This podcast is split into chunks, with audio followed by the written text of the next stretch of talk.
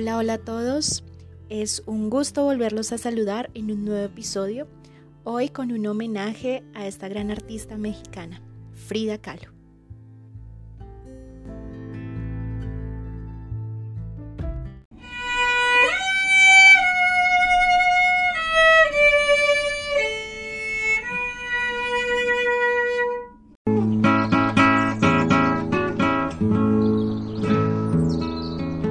Quiero decirte que me he portado bien, que no he tenido ningún amorío, ni pasatiempos, ni amantes, ni nada parecido, que amo a México con todo mi corazón, que adoro a Diego más que a mi propia vida, y que me he convertido en una persona seria.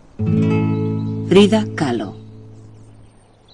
Frida Kahlo nació el 6 de julio de 1907 en Coyoacán, al sur de Ciudad de México.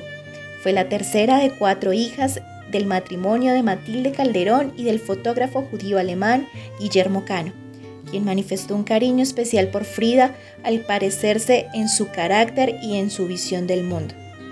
En 1913, Frida sufrió un ataque de paleomelitis que afectó permanentemente el uso de su pierna derecha causándole así burlas entre sus compañeros de colegio llamándola la pata de palo.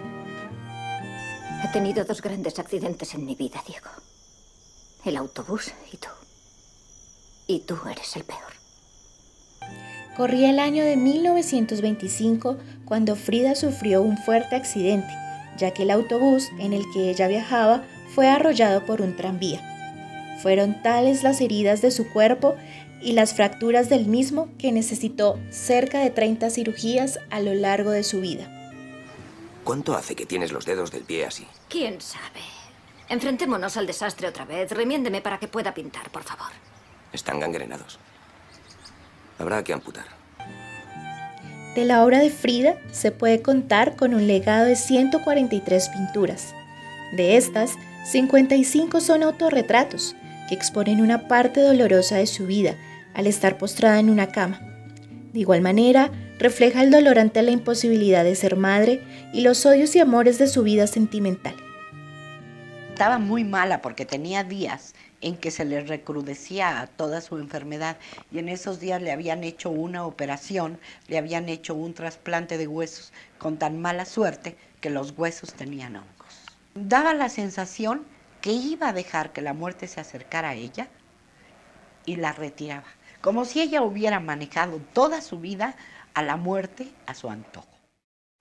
Frida muere el 13 de julio de 1954 a los 47 años de una trombosis pulmonar, dejando un legado artístico con una expresión vehemente, de una personalidad apasionada por el arte, que es desafío y combate, que es lucha violenta contra la enfermedad y el desamor, por su siempre querido Diego Rivera con su cabeza asiática, sobre la que nace un pelo oscuro, tan delgado y fino que parece flotar en el aire, es un niño grandote, inmenso, de cara amable y mirada triste. Sus ojos saltones, oscuros, inteligentísimos y grandes, están difícilmente detenidos, casi fuera de las órbitas por párpados hinchados y protuberantes como de batracio. Sirven para que su mirada abarque un campo visual mucho más amplio como si estuvieran construidos especialmente para un pintor de espacios y multitudes, y muy pocas veces desaparece de su boca búdica, de labios carnosos, una sonrisa irónica y tierna.